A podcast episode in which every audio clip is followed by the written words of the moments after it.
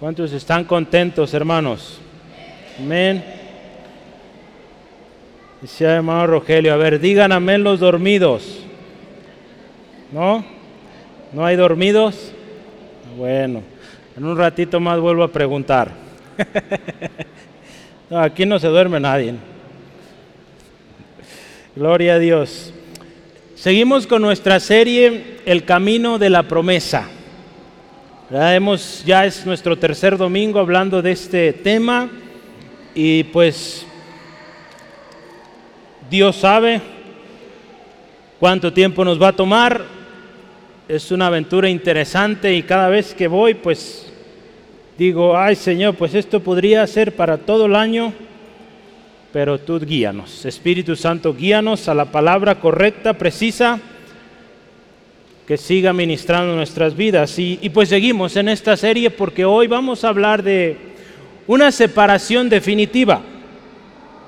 Eh, a través de este texto vamos a, a meditar la palabra. ¿En qué consiste esta separación? En el camino de la promesa ya hemos visto hay que pasar por diferentes etapas, ¿verdad? Hablamos, sal de Ur de los Caldeos, sal de ese horno de fuego.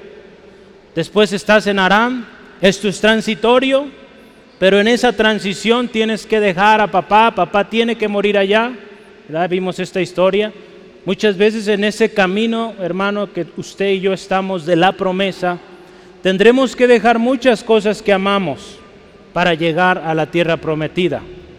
Recordamos también cuando Abraham llega a Siquem, si se acuerda?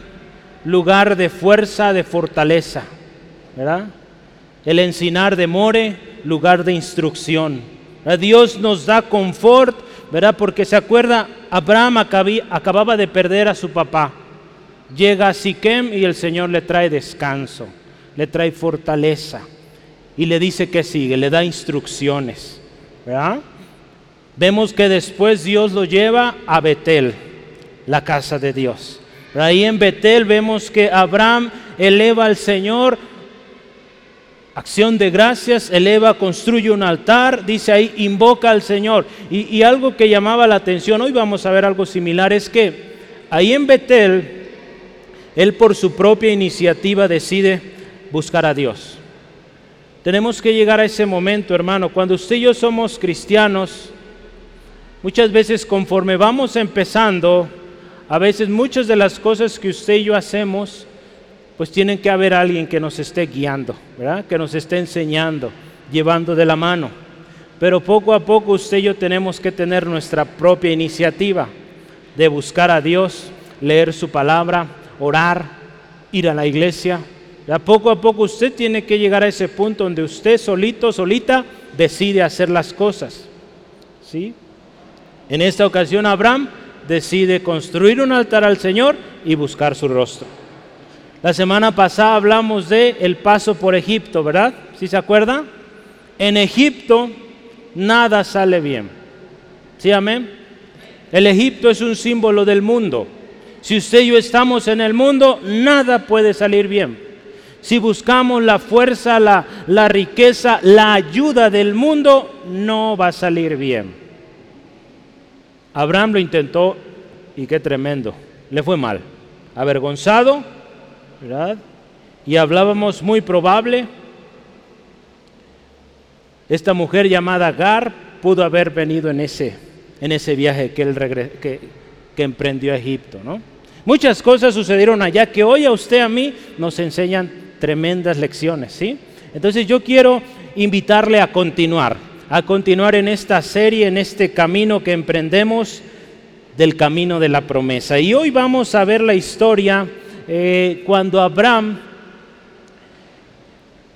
toma este paso de separación definitiva de su familia. Él todavía vivía con su sobrino Lot.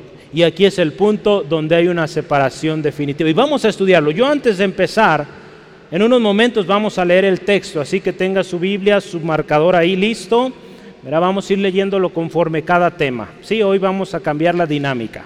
¿sí? Eh, ¿Qué le parece si antes yo empezar oramos? ¿Sí oramos?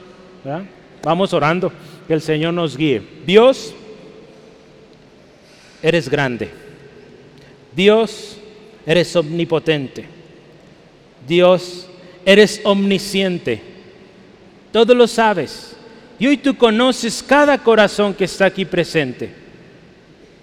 Yo no los conozco.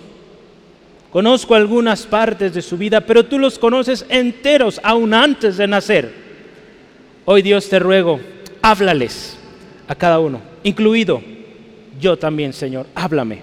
Ministranos, Dios, que hoy tu palabra sea ese eh, bálsamo a nuestras vidas, sea esa palabra si se necesita de reprensión, llamada de atención, palabra de ánimo, porque es tu palabra, Dios, y tu palabra tiene ese efecto poderosísimo en nosotros.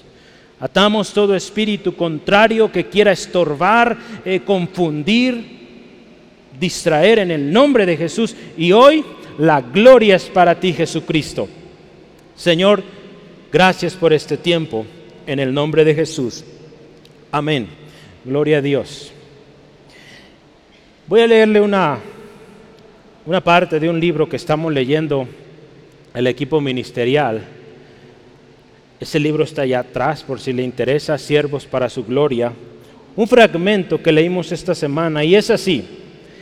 En la mayoría de los casos a lo largo de la historia redentora, cuando Dios llamó a alguien para que lo sirviera, lo apartó de su entorno, de un lugar de corrupción, para llevarlo a donde pudiera ser limpiado. Dios llama a Abraham y le dice, vete de tu tierra y de entre tus parientes y de la casa de tu padre a la tierra que yo te mostraré. Hasta ese momento, Abraham vivía junto a su padre en una tierra que adoraba a dioses paganos. Entonces, hermanos, cuando Dios quiso compensar o comenzar, perdón, a trabajar en él, cuando Dios quiso empezar a trabajar en Abraham, lo apartó de su trasfondo pagano, lo apartó de su familia y de su tierra. Para caminar con Dios debemos apartarnos porque, porque no podemos caminar con Dios y seguir en la misma dirección por donde transitábamos. Estas son palabras escritas por el pastor Miguel Núñez en su libro Siervos para su Gloria. Es muy cierto esto, hermano, para que usted y yo caminemos con Dios, para que sirvamos al propósito de Dios, no podemos seguir en ese camino o en ese caminar que teníamos antes de venir a Cristo. No podemos seguir esa vida en el mundo y aquí. La misma palabra nos dice, no podemos servir a dos señores, porque a uno al final vamos a quedarle mal. ¿sí? Entonces, hermanos, hoy Dios nos llama a una separación definitiva.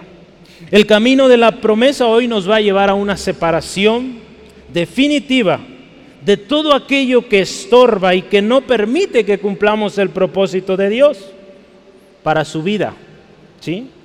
Para el ministerio donde Dios le ha puesto, para su familia. Esas cosas, hermanos, no permiten que entremos a la tierra prometida. Mientras Abraham continuaba con su papá, se fue a Egipto, ahora él sigue con su sobrino Lot, y hoy usted se va a dar cuenta en unos momentos, la promesa era todavía un poco vaga, podríamos decir. Había ya una promesa, pero no era tan clara. Usted se va a dar cuenta que cuando Abraham hizo esta separación definitiva, la promesa se amplió, se potenció. Y entonces yo quiero que la promesa de Dios se amplíe, se extienda, no solo a esta generación, sino a las que vienen. Amén que lo que Dios ha prometido para usted, para su familia, no quede ahí. Que sus hijos continúen con esa promesa y los hijos de sus hijos, si el Señor Jesús no viene antes, que eso continúe. La bendición que Dios tenía para Abraham era grande, es grande aún, los efectos siguen hoy. Pero Abraham tenía que pasar por este proceso, ser limpiado, ¿verdad? Como veíamos hace rato. Las preguntas que yo tengo para usted para iniciar es, ¿estás dispuesto, hermano, hermana, a separarte de aquello que te estorba? ¿A tomar una dirección opuesta a todo aquello que te ha estado estorbando y que pues te lleva en dirección contraria? Acuérdese, el camino de la promesa requiere decisión, requiere de un compromiso serio con Dios. Yo quiero decirlo y lo he dicho muchas veces, Dios no va a fallar. Téngalo por seguro, Él no falla. Él siempre cabal, todo lo cumple. La decisión ahora es nuestra. Los que a veces fallamos somos nosotros. ¿Qué vamos a hacer? Espero su respuesta diga, yo lo hago, yo obedezco, yo quito los estorbos, ¿sí? yo separo. ¿Qué le parece si empezamos? De vuelta a Betel, de vuelta a Betel. Y para ello vamos a leer los primeros cuatro versículos de este pasaje. Vamos a leer todo el capítulo. Es un capítulo corto. Pero vamos empezando. Dice, subió pues Abraham de Egipto hacia el Negev. Él y su mujer con todo lo que tenía con él, Lot también. Y Abraham era riquísimo en ganado, en plata y en oro. Y volvió por sus jornadas desde el Nebeg hasta Betel, hasta el lugar donde había estado antes su tienda entre Betel y ahí, al lugar del altar que había hecho allí antes e invocó allí Abraham el nombre de Jehová. Abraham, ¿se acuerda la semana pasada? Estaba en Egipto. Tremenda vergüenza pasó, ¿verdad? Por mentiroso, por engaño. Gloria a Dios, Dios en todo tiene un plan y usó eso para bien, una lección para Abraham, para nosotros hoy. Pero él regresa. Y regresa, hermano, al desierto, al Negev. ¿Se acuerda? El Negev es desierto, seco. ¿Sí? Después de haber pasado la mal en Egipto, él vuelve al desierto. Abraham toma la decisión de volver al desierto de la prueba, ¿sí? Al lugar de escasez. Y estoy seguro que Abraham aprendió la lección, no volveré a Egipto. ¿Sí, amén? Él aprendió la lección y dice, no, le hace que vuelva al desierto, pero es el lugar donde está la promesa. Y ahí vuelvo. El desierto también es temporal, hermanos. No es para siempre. Es muy probable que uno de los temores que, Abraham tenía al pasar por el desierto, o digo, la decisión que lo llevó a ir a Egipto era que pues la familia que él tenía, la gente que con él viviera, era mucha.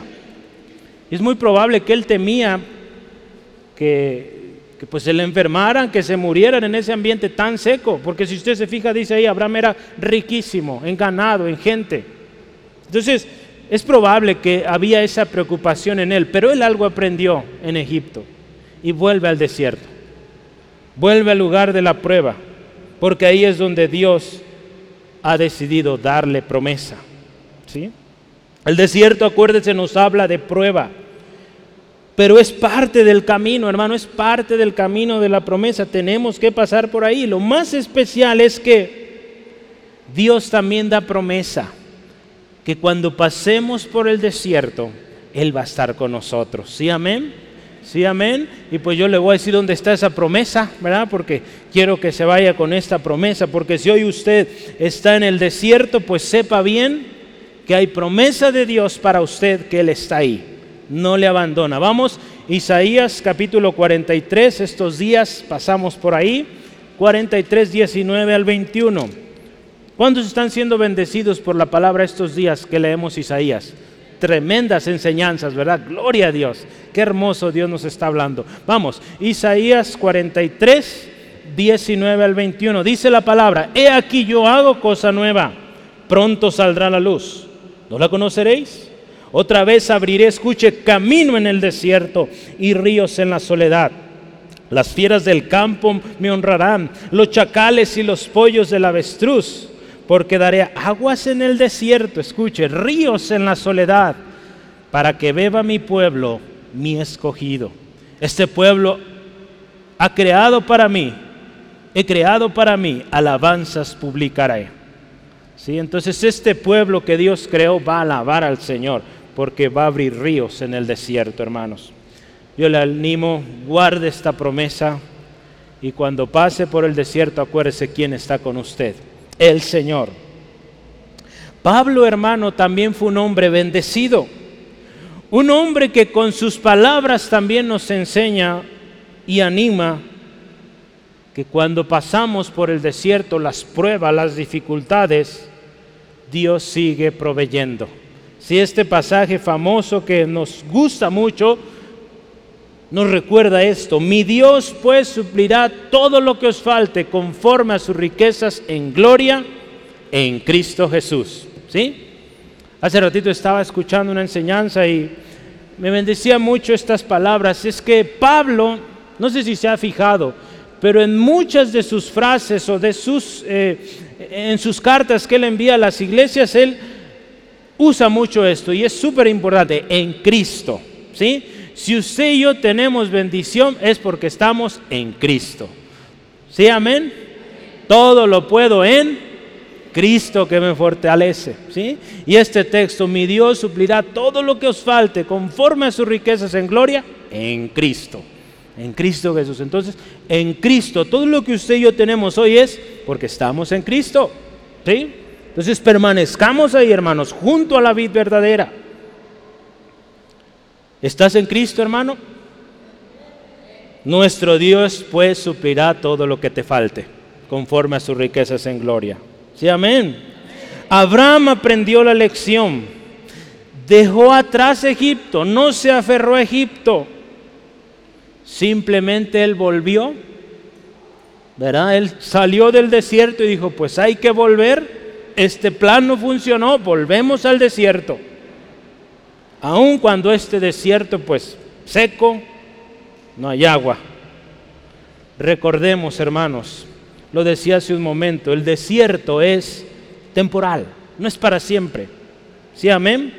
El desierto es temporal y vamos, ahí yo quiero que vea, hemos estudiado eso algunos meses atrás, segunda de Corintios 4. Segunda de Corintios 4, versículos 17 al 18. Habla de la leve tribulación momentánea. Vamos a ver. Segunda de Corintios 4, 17 al 18. Dice así la palabra del Señor. Porque esta leve tribulación momentánea, escuche, produce en nosotros un cada vez más excelente y eterno peso de gloria. No mirando las cosas que se ven, sino las que no se ven. Pues escuche, las cosas que se ven son temporales, pero las que no se ven son eternas. ¿Sí? Entonces vea esto, qué poderoso es. Es temporal, es momentáneo. ¿Sí? Yo le animo, siga adelante, siga confiando en el Dios de la promesa y Él cumplirá. Abraham, hermanos, ahora pasa por el desierto y vemos ahorita en el texto, se dirige hacia Betel. Se dirige hacia Betel, el lugar donde antes él había construido un altar, donde él antes había invocado al Señor. ¿Sí? Entonces el desierto es temporal, ahora él vuelve al lugar de la casa de Dios. ¿Se acuerda Betel que significa casa de Dios? ¿Sí? Entonces él vuelve a la casa de Dios.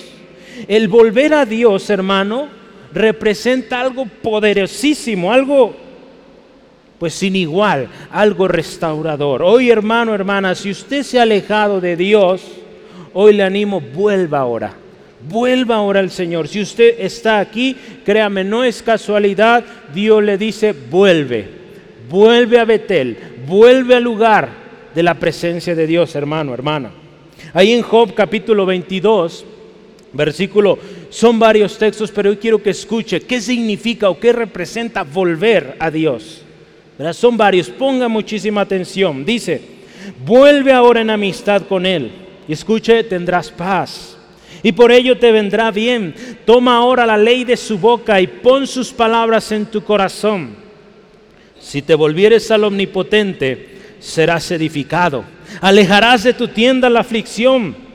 Tendrás más oro que tierra. Y como piedras de arroyo, oro de Ofir. El Todopoderoso será tu defensa y tendrás plata en abundancia, porque entonces te deleitarás en el Omnipotente y alzarás a Dios tu rostro. Orarás a Él y Él te oirá y tú pagarás tus votos. Determinarás a sí mismo una cosa y te será firme y sobre tus caminos resplandecerá la luz. Cuando fueren abatidos dirás tú, enaltecimiento habrá y Dios salvará al humilde de ojos. Él libertará al inocente y por la limpieza de tus manos este será librado. Vea la promesa preciosa, especial de Dios para el que vuelve a Él. ¿Sí? Esto y mucho más hay, hermanos, si usted vuelve al Señor. Con todo su corazón. Acuérdese, Betel nos habla de la casa de Dios. Y cuando vemos a Abraham en Betel, Abraham de su propia iniciativa, él busca a Dios. ¿Verdad? Ahí no vemos que diga Dios se le apareció, no. En Betel no. Dice Abraham invocó al Señor. ¿sí? Aquí hay una iniciativa. Él decidió invocar a Dios, buscar a Dios. ¿Sí? Hermanos, cuando vamos empezando, pues sí, Dios nos da manifestaciones preciosas, sanidades, tantas cosas, porque son cosas que muy probable usted necesita en ese momento, usted necesita un aprecio, un abrazo, usted siente ese abrazo del Señor, pero conforme usted avanza, usted tiene que ir pues madurando y yendo a ese nivel de fe que ahora usted por su propia cuenta tiene que buscar al Señor. ¿Sí? Es parte de la vida cristiana. Y si quiere aprender más de esto, aprovecho, le invito. Tenemos un curso de discipulado aquí en la iglesia donde estamos aprendiendo todo esto. ¿sí? Hay hermanos que ya vamos en la tercera semana eh, que estamos llevando este estudio y qué bendición. Y pues ahí atrás se puede anotar. Ahí hay unos que se anotaron, pronto vamos a abrir un grupo nuevo. Entonces, qué importante que maduremos. Es lo que quiero yo resaltar aquí, que maduremos y vayamos a ese lugar de la presencia de Dios y por nuestra propia iniciativa lo busquemos. ¿Por qué? Porque en la presencia de Dios, la palabra del Señor dice, hay delicias, hay delicias a su diestra, hay plenitud de gozo, hay júbilo, hay paz, hay regocijo, hay provisión, hay libertad, hay acciones de gracias, hay sabiduría, hay refugio y qué más le cuento, hay descanso, hay muchas cosas ahí. Cuando vamos a la presencia de Dios. ¿Cuántos quieren todo eso? Yo lo quiero. Y no hay que irnos de ahí, hermanos, porque ahí está lo mero bueno. Amén.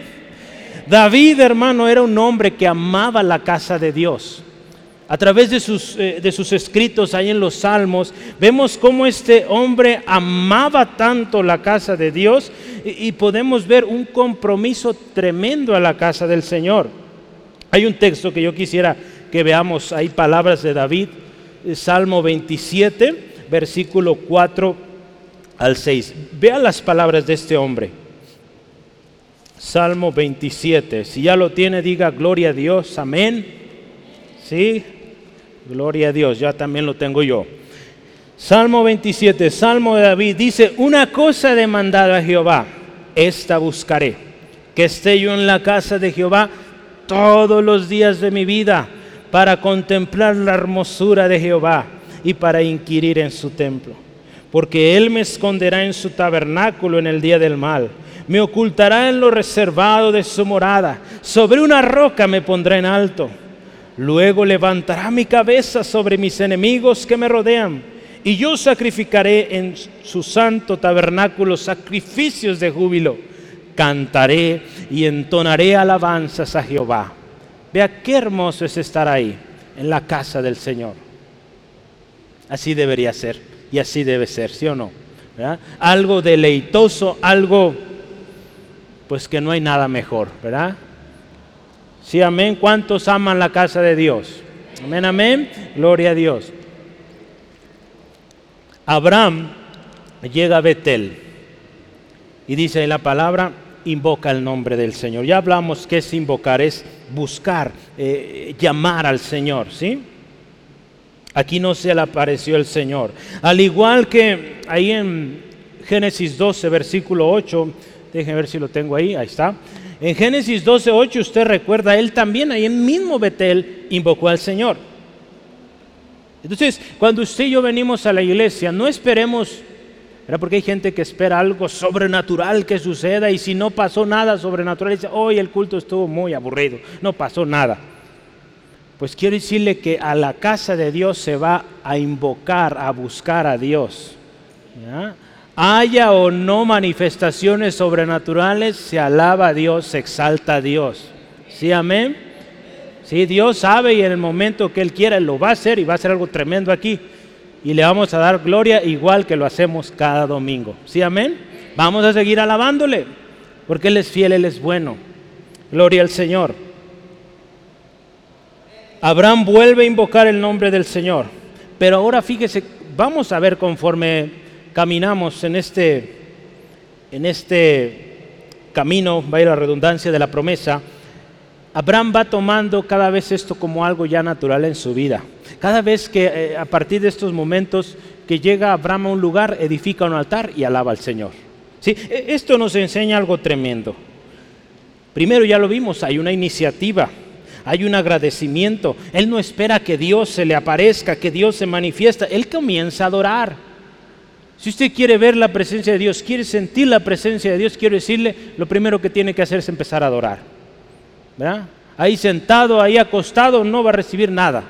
Hay que empezar a adorar al Señor. ¿Sí, amén? Queremos sentir su presencia, queremos recibir algo de nuestro Dios. Simple, hay que buscarlo. Y usted ya sabe cómo. Orando, yendo a su palabra, alabándole, en la congregación, en la comunión unos con los otros. Ahí Dios habla. Ahí está el Señor. Tenemos que aprender esto tomar una actitud de adoración, reverencia también al lugar de la presencia de Dios. No podemos estar ajenos, hermanos, al lugar donde Dios habita, porque acuérdese, está la presencia del Todopoderoso. ¿Sí? Yo les he platicado y preguntado esto, si aquí estuviera hoy el presidente, ¿cómo lo trataríamos? Igual, Aquí tratamos a todos igual. Pero imagínense que a su casa le dice el presidente, voy a visitarte, Mari, hermana Mari. Bueno, no sabemos si es hermano, pero voy a decir Mari, ¿verdad? Mari, voy a tu casa la próxima semana. Yo creo que haría algo muy rico, ¿verdad? Para recibirlo. Bien limpiacita su casa, adecuado todo, porque viene el presidente Andrés Manuel. Especial, ¿verdad?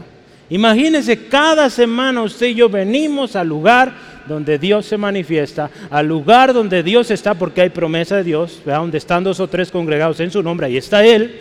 Entonces, aquí está Él.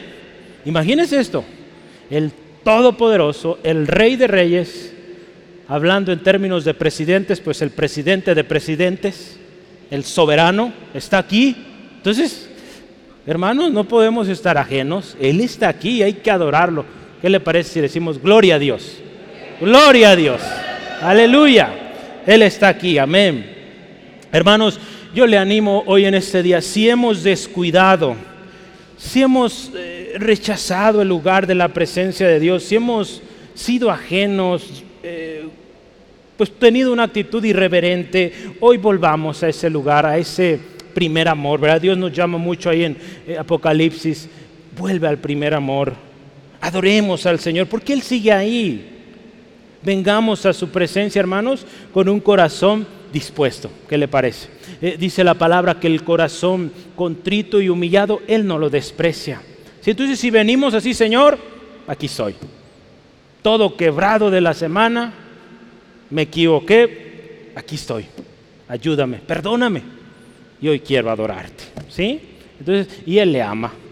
Y Él le va a dar gozo le va a dar paz, le va a dar todas las delicias que hay en la presencia de Dios. Aleluya, ¿verdad? Amén. Vamos adelante. Vamos al punto de la separación, la separación definitiva.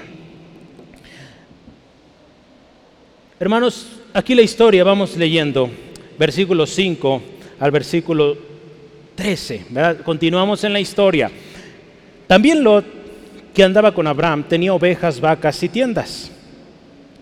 Y la tierra no era suficiente para que habitasen juntos, pues sus posesiones eran muchas y no había o no podían morar en un mismo lugar. Y hubo contienda entre los pastores del ganado de Abraham y de los pastores del ganado de Lot. Y el cananeo y el fereceo habitaban entonces en la tierra. Entonces Abraham dijo a Lot, no hay ahora altercado entre nosotros entre mis pastores y los tuyos, porque somos hermanos. ¿No está toda la tierra delante de ti? Yo te ruego que te apartes de mí. Si tú fueres a la mano izquierda, yo iré a la derecha. Si tú a la derecha, yo iré a la izquierda.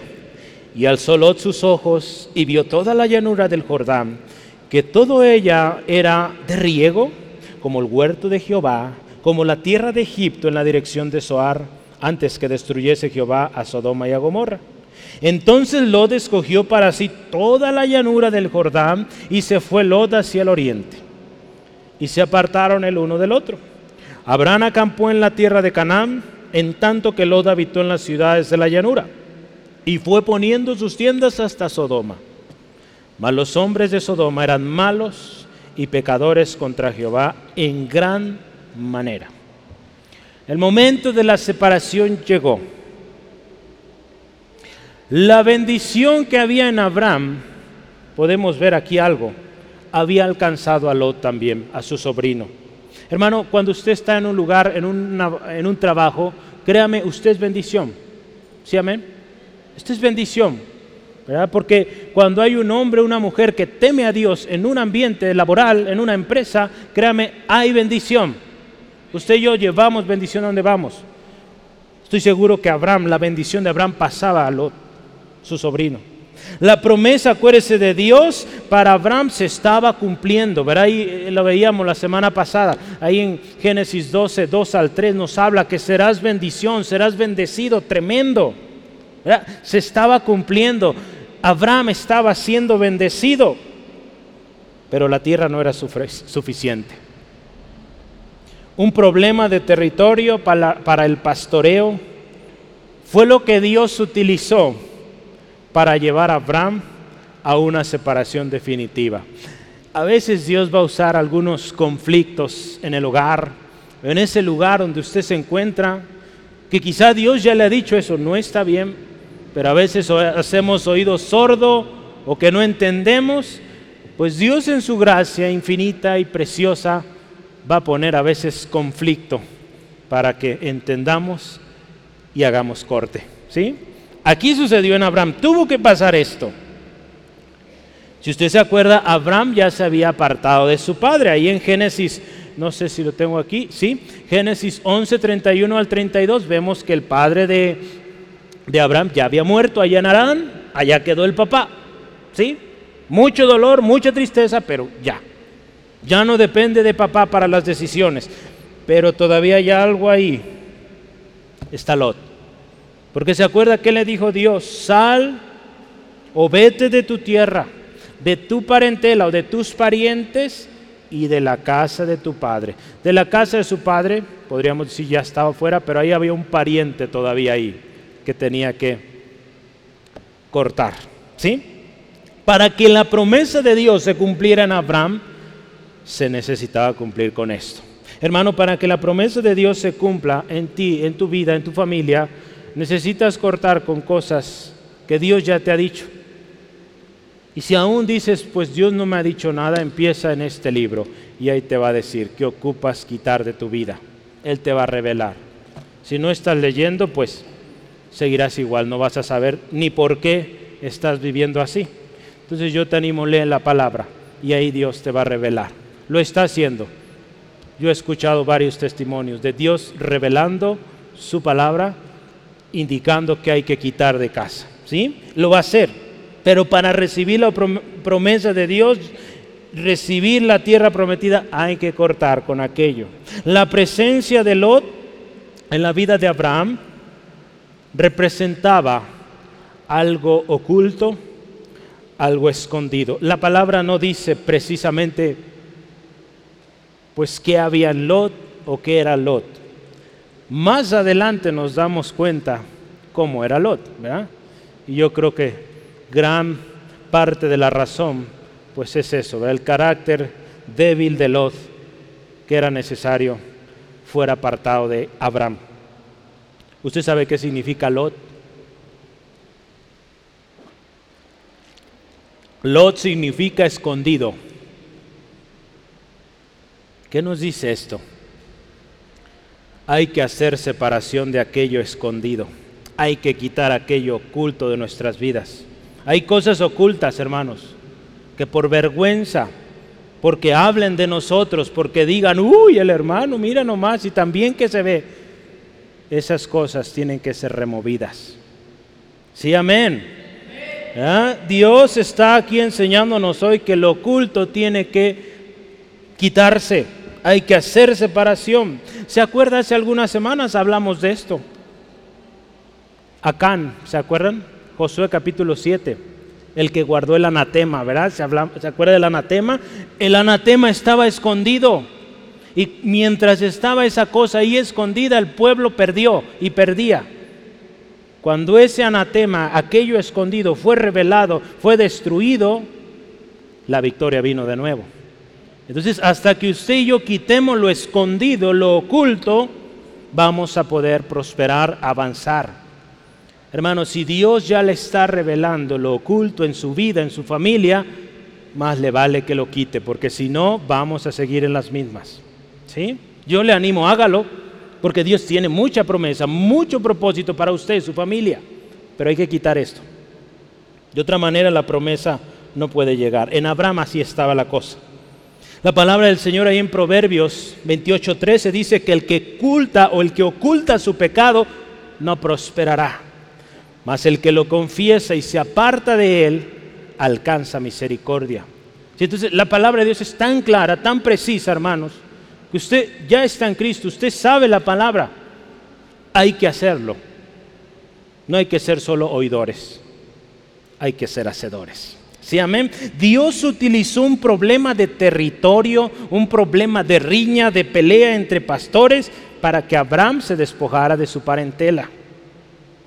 Yo quiero preguntarle hoy, ¿qué está usando Dios en usted para que sea parte de esto? ¿Qué está usando el Señor? Medite en su vida, esas situaciones que está pasando ahora. ¿Será algo que Dios está usando para que se aparte?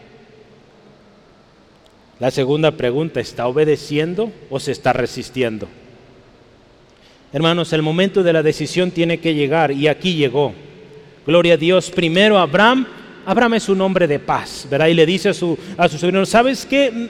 No es bueno que haya problemas, que haya altercado entre nosotros. No es bueno que, andemos de pelea. ¿Sí? No es bueno, ¿verdad, hermano? No es bueno vivir peleando. Nadie nos gusta vivir así. Hay gente que parece que le gusta la pelea, pero ni los boxeadores, ¿verdad? Llega el momento y dicen, ya, ya estuve tanta, tanto golpe, ¿verdad? Pobres. Muchos terminan con su cara toda deforme de tanto golpe y pues pues creo que no es algo grato toda la vida vivir golpeado, ¿verdad? Yo creo no. ¿O a alguien le gusta eso? Yo creo que no, ¿verdad? Abraham, un hombre de paz. Hay una dificultad. Abraham, un hombre de paz.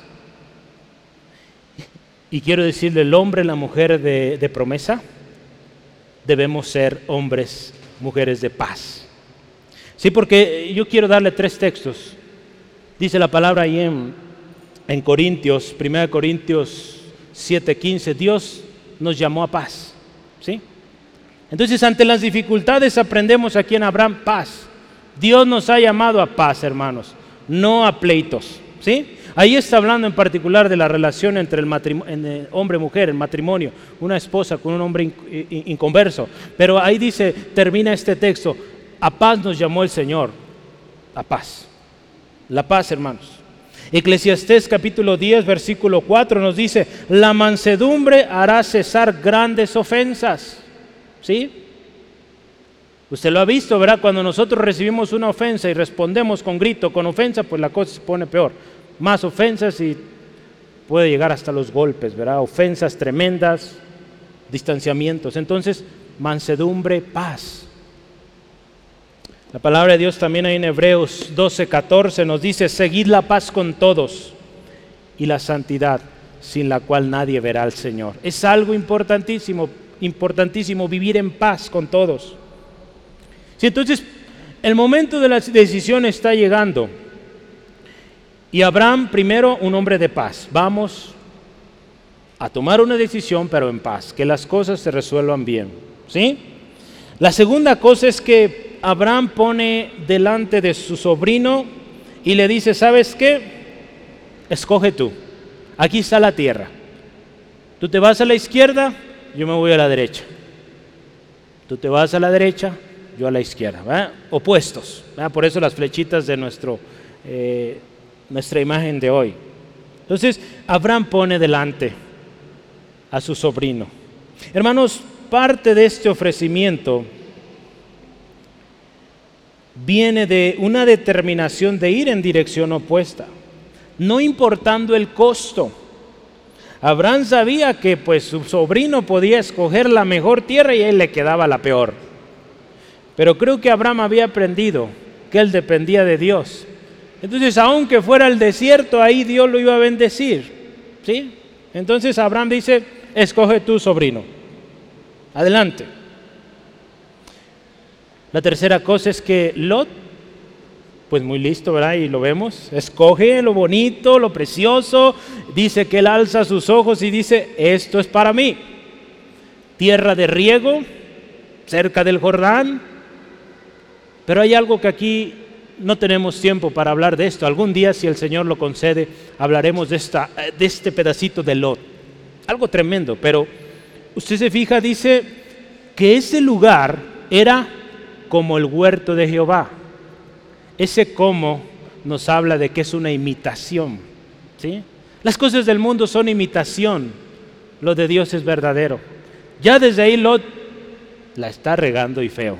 Se está yendo a la imitación, ¿sí? a lo que es como el huerto de Jehová. Y fíjese, también dice como la tierra de Egipto o del camino a Egipto. Imagínense, Está buscando más lo del mundo, más lo que se parece a lo de Dios. ¿Cuántas veces vamos así?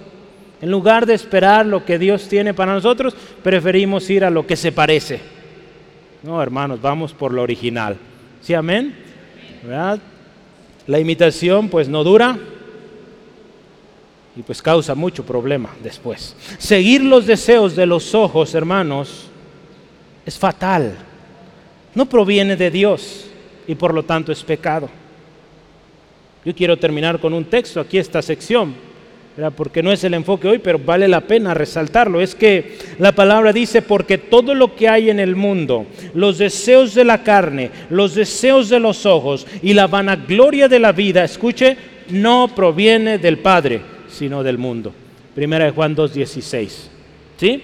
Entonces, no vale la pena ni perder el tiempo en eso, hermanos. Tuvo que suceder una separación. Lo tomó su decisión, me voy a la llanura. Y usted se fija y la historia dice, se va acercando cada, vez más a Sodoma, al lugar de pecado, de juicio. Pronto estaba por venir un juicio tremendo a ese pueblo. Y ahí se fue Lot. Es a lo que nos lleva, hermanos, hermanas, poner atención a nuestros ojos y no a lo que Dios nos dice. ¿Sí? Abraham tomó el camino opuesto. Él permanece en Canaán, en lugar de la promesa, porque Dios tenía un promesa, tenía, perdón, un propósito para él. En la soberanía de Dios, el lugar de la habitación para Abraham ya estaba dispuesto. Dios ya sabía dónde Abraham iba a terminar. La decisión de Lot, de, eh, alguna manera, pues yo digo aquí, Dios obrando, benefició a Abraham. Porque imagínense, Abraham, perdón, Lot haya escogido ir a donde Abraham, pues Abraham podría estar cerca de Sodoma. Pero ¿qué hizo Dios en su gracia, en su soberanía? Lo envió camino opuesto a la ciudad de pecado. O sea, qué hermoso nuestro Dios. Cuando nosotros permanecemos en el camino de la promesa, Dios nos va a librar, hermanos, del error, ¿sí? De caer. Gloria a Dios. Qué hermoso es esto, hermanos. La decisión de Lot beneficia a Abraham porque lo hizo ir en contra de esta ciudad de pecado cuyo juicio y destrucción venía pronto. Hermanos, hay un texto que yo creo que a todos vamos a coincidir nos encanta. ¿Sí? El que habita al abrigo del Altísimo morará bajo la sombra del Omnipotente. ¿Sí, amén? Y yo quiero irme a esta parte.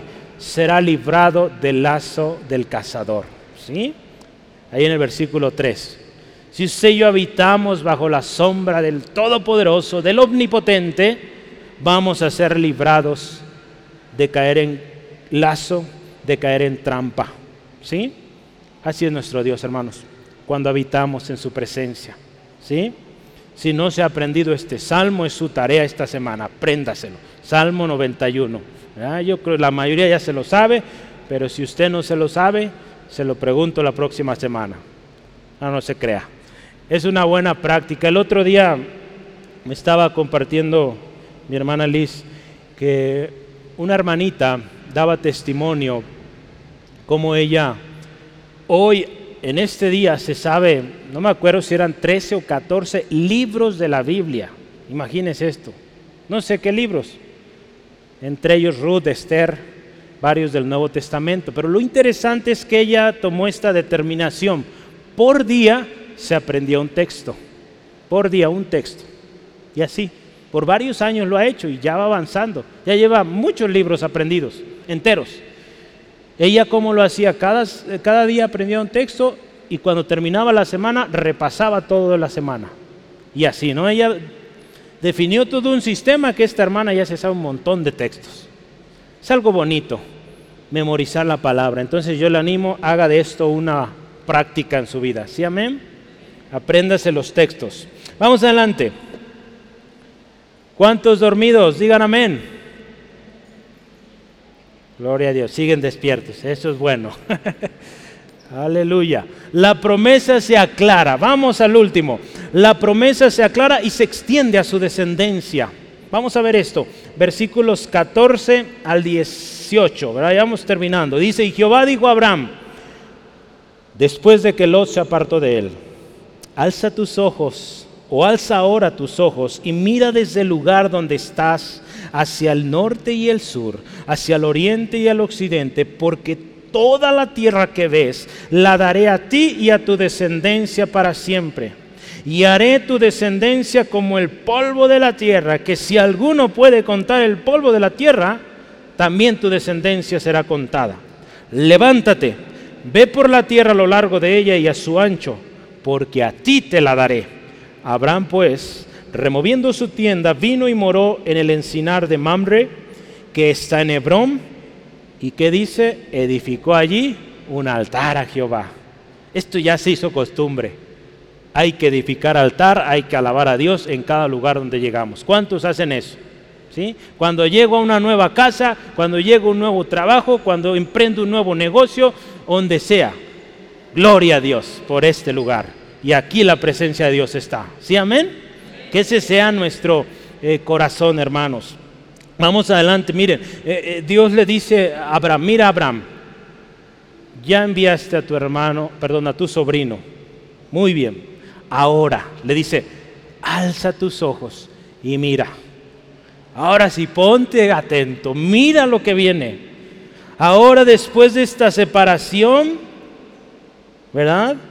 Él se encuentra en la casa de Dios Dios dice a Abraham, alza tu vista y mira lo que tengo para ti. Es en ese momento, hermanos, cuando la visión de la promesa empieza a revelarse cada vez más.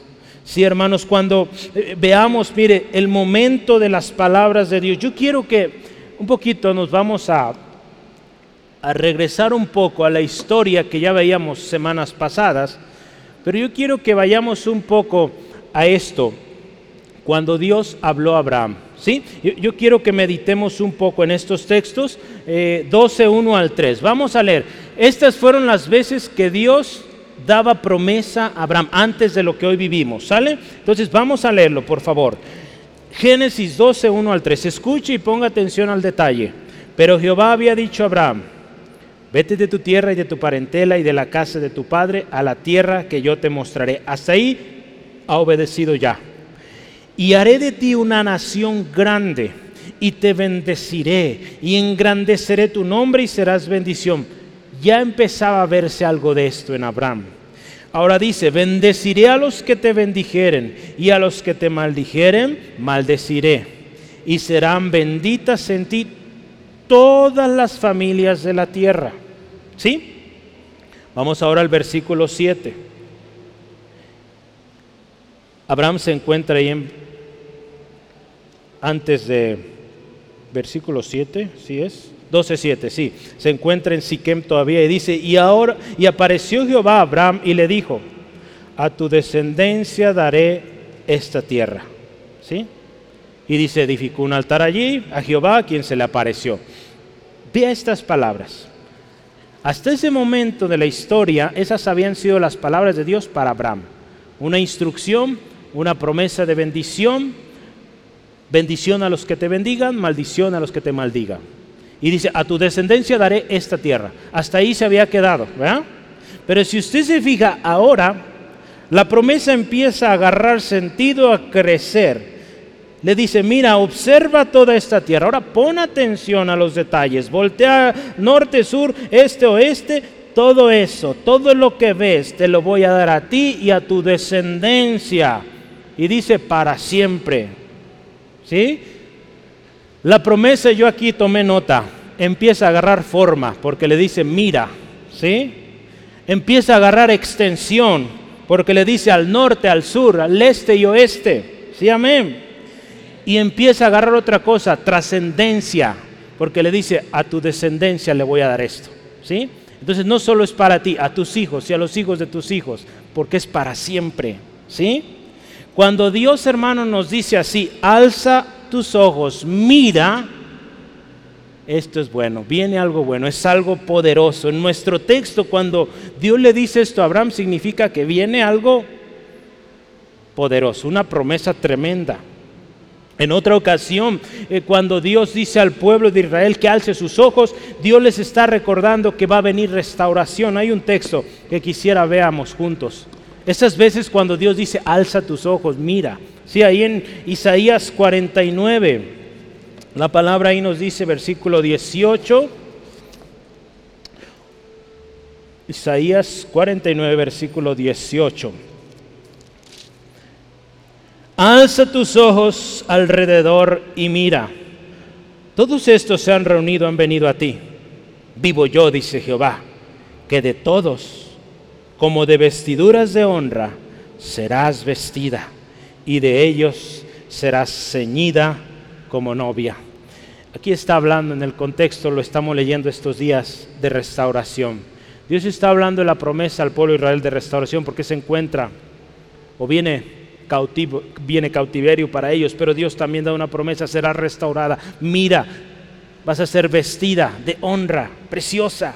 ¿Sí? Entonces cuando Dios nos dice, alza tus ojos, mira, ya vimos, indica que viene una promesa grande, indica que viene restauración y también indica una cosa que Jesús dijo, que los campos están blancos, ¿verdad? Que están blancos para, los, para la ciega. ¿Sí se acuerda de ese texto?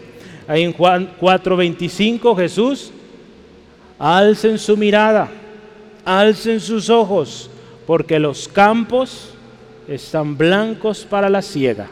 Cuando Dios también nos dice eso es que viene una cosecha y viene grande. ¿Cuántos creemos esa palabra, hermanos? La cosecha viene y viene grande. Sí, porque Dios es grande. Hemos aprendido esto. Dios, al Dios que adoramos, servimos, es grande y Él hará grandes cosas. Aleluya. Quiero continuar aquí. Segundo. Ahora, hermanos, yo quiero invitarle a esto. Dios le dice a Abraham, mira, aseguremos que nuestros ojos vean lo que Dios nos dice que veamos. ¿Sí? Que nuestros ojos estén puestos en Jesús, el autor y consumador, dice la palabra, de la fe. ¿Sí? Porque si nosotros ponemos nuestra mirada en otras cosas, créame, no puede ir bien. Aquí Dios le dijo a Abraham, mira. Cuando Dios te diga, hermano, mira, mira. Y si Dios te dice, no mires, o Él no te está diciendo, no mires eso. No es para tu bien. Si yo quiero que anote estos dos textos, se los voy a dejar de tarea, léalos. Nos habla de poner nuestra mirada en el Señor, poner nuestra mirada en Dios y no en el mundo. ¿Sí? Entonces Dios le dice a Abraham, mira, mira, observa, todo esto te voy a dar. Y ahí en el versículo 16, Él le dice, a tu descendencia, o tu descendencia, dice, fíjese, antes le había dicho, tu descendencia le voy a dar esta tierra. Y, yo creo en la cabeza de Abraham estaba pasando algo extraño. ¿Cómo mi descendencia? Saraí, mi esposa, eh, no puede tener hijos. ¿Será que Dios, más adelante lo vamos a ver, me va a dar descendencia de mis siervos? ¿O cómo? Pero bueno, Él está recibiendo la promesa. Él le dice, tu descendencia, dice, va a ser como el polvo. Si hay alguien que pueda contar, pues así va a ser. Pues no hay nadie que pueda contar el polvo, solo Dios. ¿eh? Solo Dios puede contar este número y se trata sin duda de que estas generaciones o esta descendencia de Abraham, hermanos, no solo incluye al pueblo de Israel, le incluye a usted y a mí. Por eso esa descendencia es innumerable. En Gálatas capítulo 3 nos dice esto, escuche, 6 al 8. Así Abraham creyó a Dios y le fue contado por justicia. Sabed por tanto, escuche esto, usted y yo estamos aquí, que los que son de la fe, ¿cuántos son de la fe?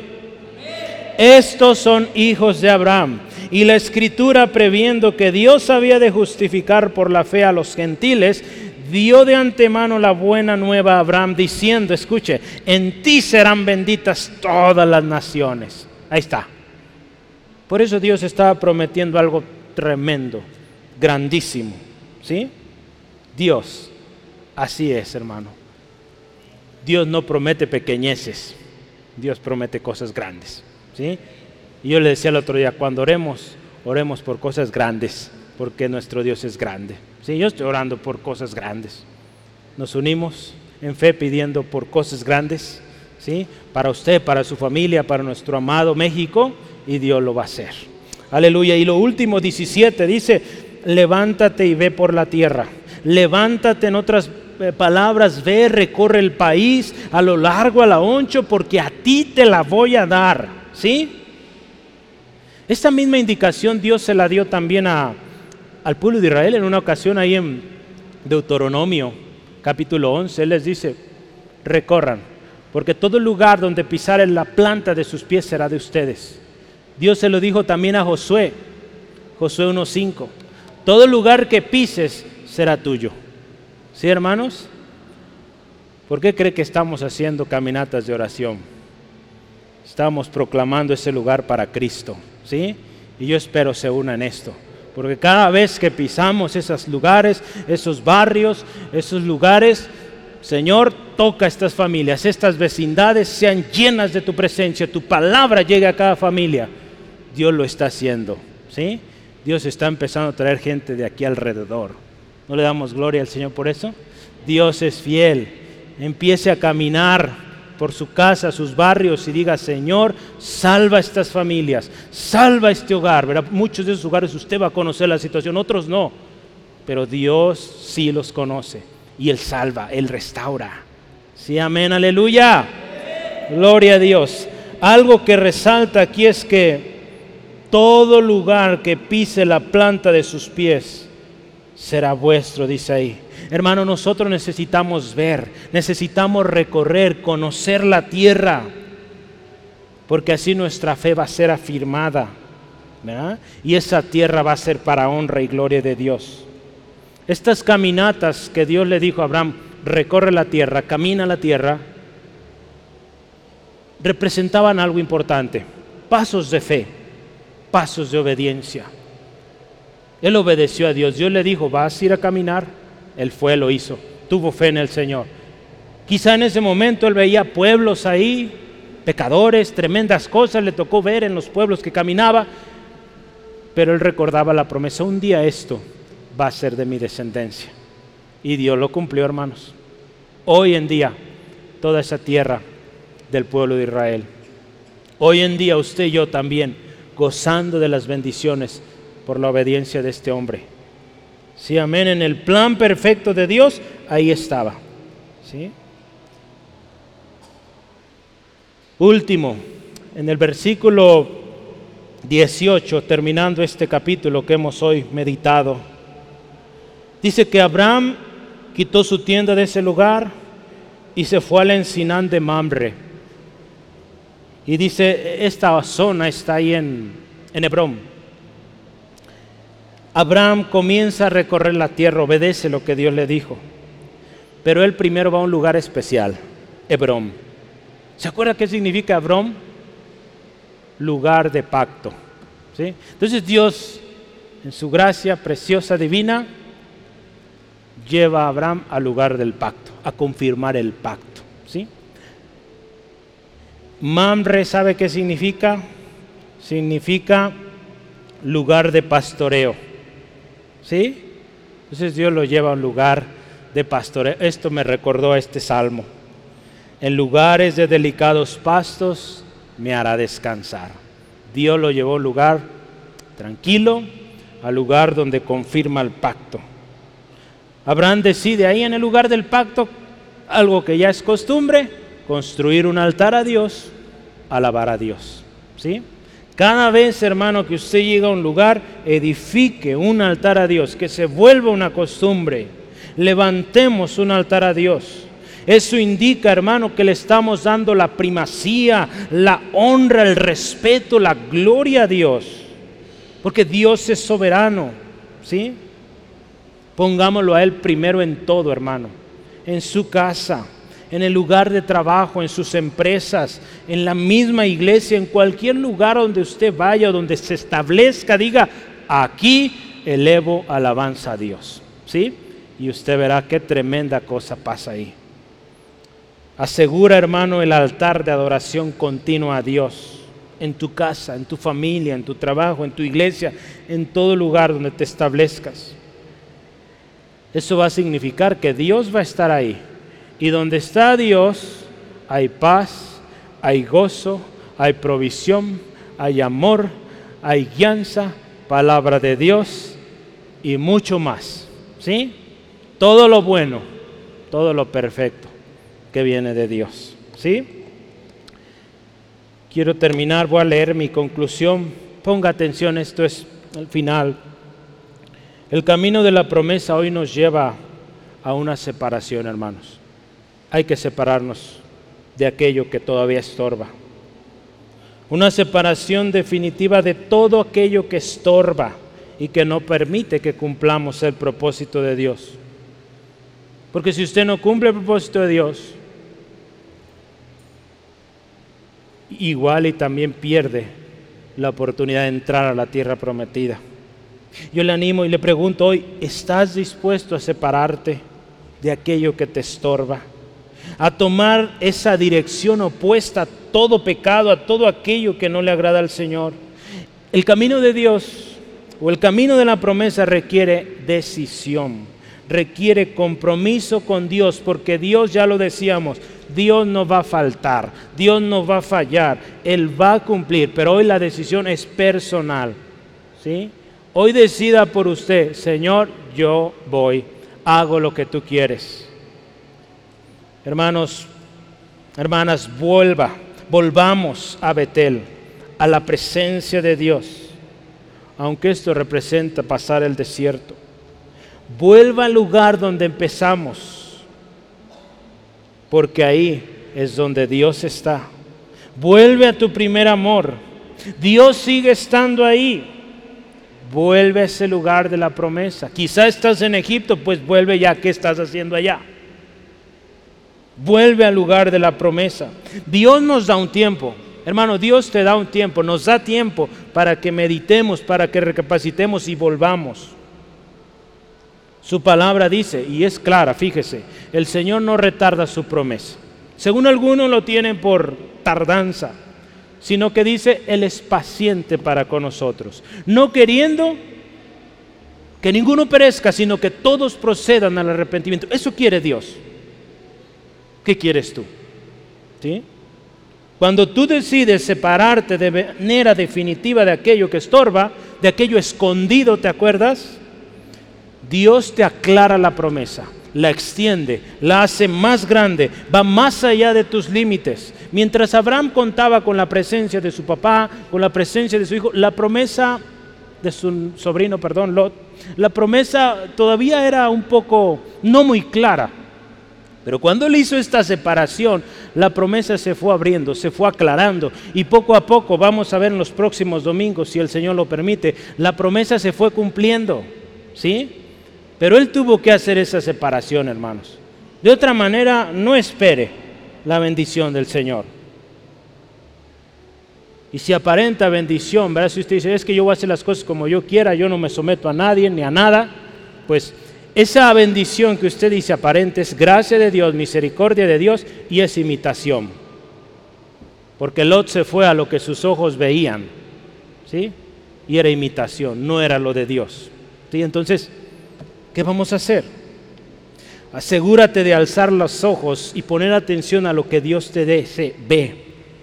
No pongas tus ojos en lo de la carne, en lo del mundo, en lo que el enemigo, las circunstancias quieren que tú mires. Ve lo que Dios quiere que veas y, ponte atento, mira a Cristo, que es el autor y consumador de la fe. Ya tenemos que estar ahí atentos a Cristo. Sí, hermanos. Y muy importante, no dejes de construir altar de alabanza y adoración a Dios. No dejes de alabarle, hermano. No dejes de alabarle. Termino este texto. Dice, así que hermanos, escuche esto. Os ruego por las misericordias de Dios que presentéis vuestros cuerpos en sacrificio vivo, santo, agradable a Dios, que es vuestro culto racional. No os conforméis a este siglo sino transformaos por medio de la renovación de vuestro entendimiento para que comprobéis cuál es la buena voluntad de Dios. ¿Sí? ¿Agradable? Perfecta. ¿Quiere usted saber la voluntad de Dios? Pues empecemos una vida de sacrificio constante, alabanza, oración a Dios, pidiendo nuestra mente sea transformada, renovada, y la cosa va a cambiar, hermanos. ¿Sí, amén? La promesa es para usted, pero ¿por dónde vamos? ¿Estamos yendo en dirección a Sodoma, al pecado, o tomamos la decisión y vamos a lo contrario? ¿Sí? ¿Qué le parece si oramos ahí donde está usted, por favor? Cerremos nuestros ojos en reverencia. La palabra de Dios sigue siendo cada día clara y dado que estamos en el camino de la promesa, se esclarece más cada vez. Porque Dios ha dado promesas para usted, para su vida, su familia, ministerio, la iglesia. Y ese camino va avanzando, el tiempo va pasando. Y así como el tiempo avanza, pues Dios también va confirmando. No a nuestro tiempo, a nuestro criterio, a su tiempo, perfecto. Pero así también como pasa el tiempo en el camino de la promesa, si usted sigue en ese camino opuesto, el destino es fatal. No puede haber bendición verdadera. No puede cumplirse el propósito de Dios si usted sigue así. Dios te damos gracias por tu palabra hoy. Palabra poderosa. Dios, tú eres el Dios de promesas. Gloria a tu nombre, te exaltamos, te adoramos. Glorioso nombre, santo eres tú. Oh, gracias Dios en esta mañana porque nos sacaste de Egipto, nos sacaste del mundo, allá donde las cosas horribles sucedían y nuestra vida estaba destinada al castigo eterno y tú de ahí nos, rescataste, nos diste vida en Cristo Jesús. Señor, ahora gracias también porque tú concedes el volver al camino de la promesa. Señor, gracias porque aquellos que hemos tomado la decisión de seguir, de permanecer en el camino de la promesa, hoy tu promesa se amplía, se extiende, se potencia. Hoy, Señor, también, si en algún momento hemos querido o visto con agrado las cosas de Egipto, las cosas pecaminosas. Hoy en el nombre de Jesús tomamos la decisión de dejarlo. Hoy, Señor, creemos que tú eres un Dios de pactos y aquel hombre o mujer que se pone en pacto contigo, tú no lo desprecias, tú no lo desechas, Padre eterno. Hermano, hermana, yo le animo, haga esto. Si usted se encuentra en oposición, no está queriendo hacer lo que Dios ya le ha dicho hacer, Hoy tome la decisión, hermano. El Señor le ama, Él es paciente. Pero el tiempo está establecido. Un día usted va a llegar al final de sus días. Y dice la palabra, después de eso, el juicio. Entonces, ¿cómo quiere usted llegar ante el trono del Supremo Rey? Justificado, con su frente en alto, sabiendo que está listo para recibir a su Salvador, o agachado, avergonzado, queriendo correr, pero no habrá oportunidad porque su destino ya está dicho. ¿Cómo quiere usted presentarse ante el trono del Dios Todopoderoso? Hoy arregle cuentas, hermanos. Si hay algo escondido, sáquelo y tírelo. No lo deje más en su vida. Destrúyalo. Y quizá habrá cosas que usted dice, yo no sé por qué, ignoro la, la, causa de todo esto. Quiero decirle, hay una palabra de Dios para usted. Clama a mí, yo te responderé y te enseñaré cosas grandes y ocultas que no conoces. Si no entiendes por qué, clama y Él te va a enseñar aquello oculto para que lo destruyas y te apartes de ello.